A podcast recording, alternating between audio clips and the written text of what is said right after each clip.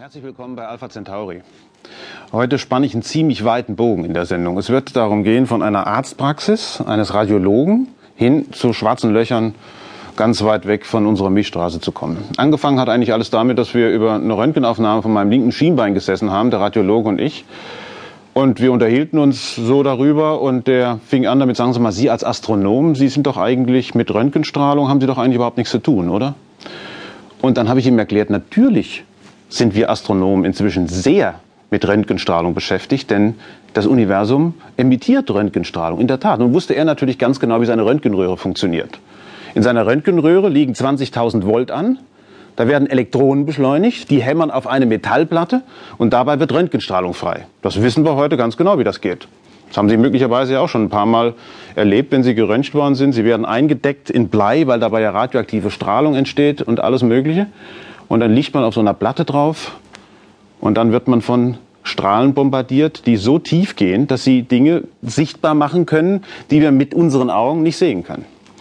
Und ich meine, das ist wahrscheinlich der Grund, weshalb man so häufig bei Radiologen so lange warten muss, dass die sich dann mit einem sogenannten Experten über irgendwas unterhalten, wie zum Beispiel Röntgenstrahlung. Denn ich habe ihm dann erklärt, wie im Universum Röntgenstrahlung entsteht.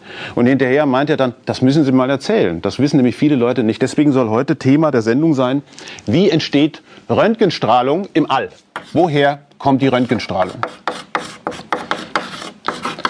Röntgenstrahlung gehört zu den energiereichsten Strahlungsformen im All. Und Gott sei Dank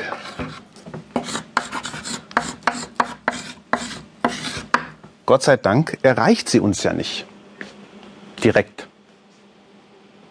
Also mit anderen Worten, wir stehen ja nur unter dem Beschuss von ein bisschen UV-Strahlung. Das wissen Sie immer, äh, wenn Sie einen Sonnenbrand gekriegt haben hier dass da zu uns keine harte Strahlung kommt. Es kommt keine energiereiche Strahlung zu. Ich sehe jetzt schon die verständnislosen Gesichter hier im, Inst äh, im äh, Institut, hätte ich fast gesagt. Es ist mir schon fast so heimisch wie im Institut hier im Studio.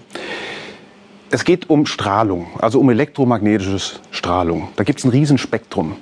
Ich weiß nicht, ob Sie das wissen. Das fängt an bei der Radiostrahlung. Das sind die Wellen, die Sie zum Beispiel mit Ihrem normalen Radioempfänger bekommen also Meterwellen, Zentimeterwellen, das sind also sehr lange Wellen, und geht auf der anderen Seite bis zur Gammastrahlung. Das sind ganz hochenergetische Teilchen.